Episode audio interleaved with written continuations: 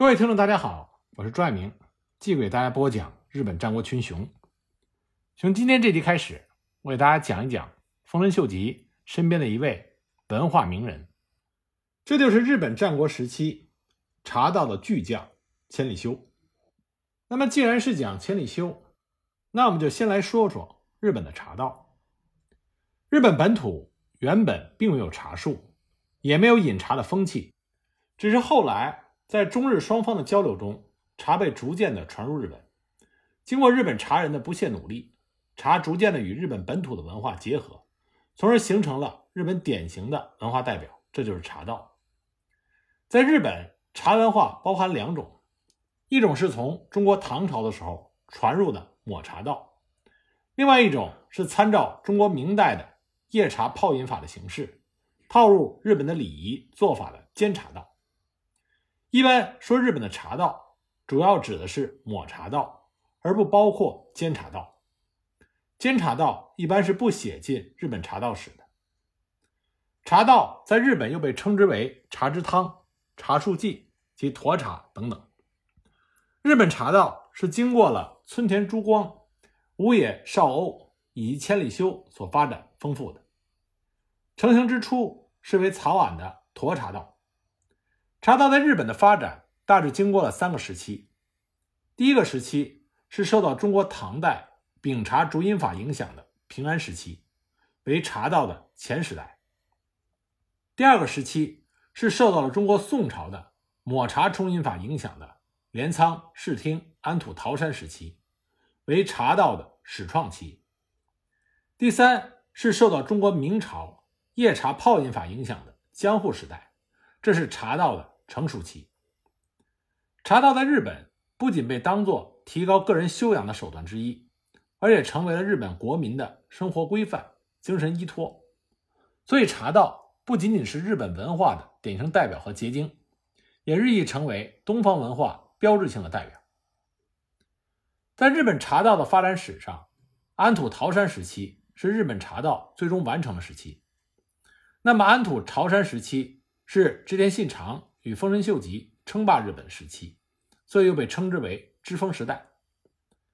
安土桃山时期不仅是室町幕府向着德川幕府，也就是日本历史由中世到近世的重要过渡期，而且是日本开始接受西方文化的起点。此外呢，日本历史上安土桃山文化又是日本文化的一个鼎盛时期。这个时期文化的主要代表，一个是。将军等新的统治者，另外是这一时期爆发的富商，而茶道集大成者千里修，则是集二者于一身。他不仅是借势的富商，而后来还被丰臣秀吉晋升为月俸三千担的武士。此外呢，千里修在茶道上的辉煌，也正是在安土桃山时期这个特殊的时期造就的。他在前人的基础上。进一步改革和完善了茶道，使茶文化与日本本土文化融合，而创造出了草庵沱茶道。此外，千里修运用自己在政治上的特殊影响，使得草庵沱茶在安土桃山时代迅速的传播，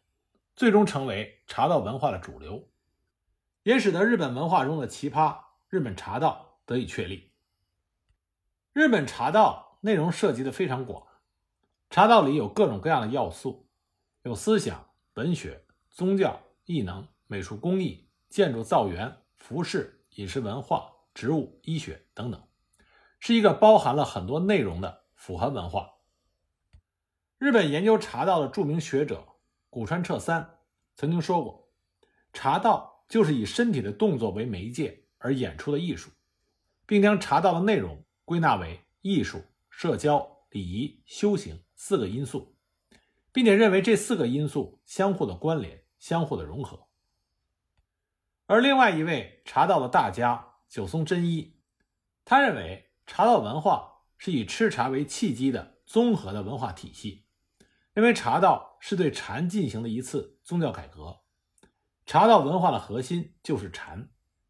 他将茶道与禅联系起来的研究，以及将茶道定义为综合文化体系。受到了日本茶道界大多数学者的赞同。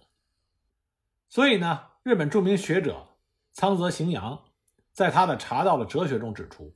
茶道是茶治心，由心治茶之道，所以茶道也就是新茶，又是禅茶。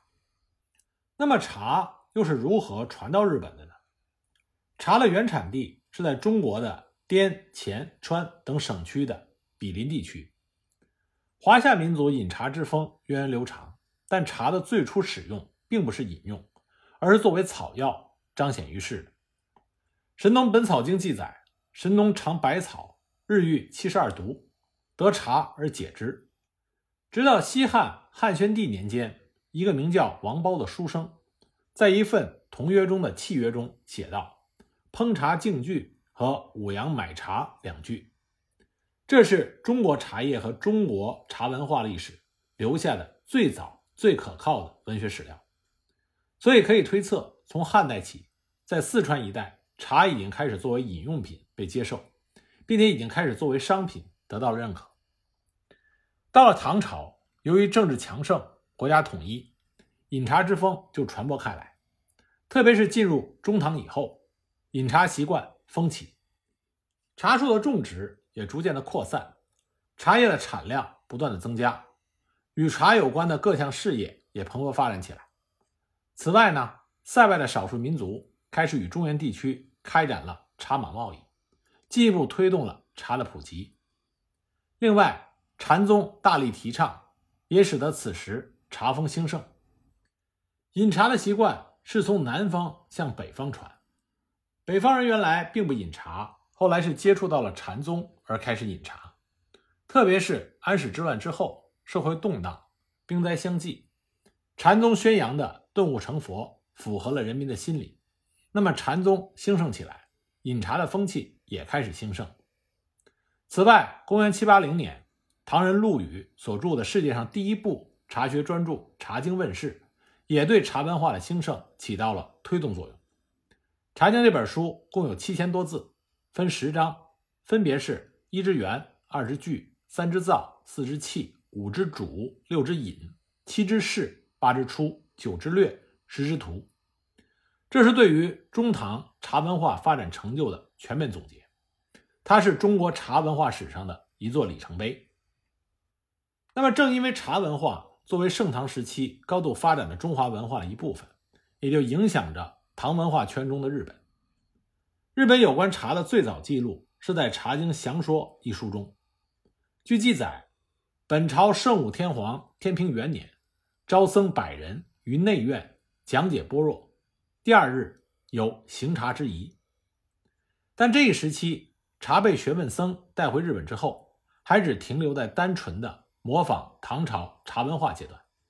饮茶被当作一种高雅的先进文化来接受，而且饮茶的范围只限于天皇贵族和僧侣之间。所以被称之为贵族茶，其代表人物有醉成、空海、永忠和天皇等贵族，那么形成了以天皇为主的古代日本饮茶文化的黄金时代。但此时把饮茶设定在文化艺术的领域之内，认为茶是引导人们走向神仙世界的灵液，而且局限在上层的贵族范围之内，所以它的命运极其的短暂和脆弱。随着遣唐使的停派，那么饮茶文化也就随之衰退。那么日本在公元八九四年，在管元道真的建议下停派了遣唐使，就中断了双方长期的正式往来，这为中日茶文化交流史上留下了一段空白。到了宋朝，两国的交通又开始通畅起来，所以呢，在南宋的时候就掀起了第二次交流的高潮。这一时期，茶文化最重要的代表为荣西。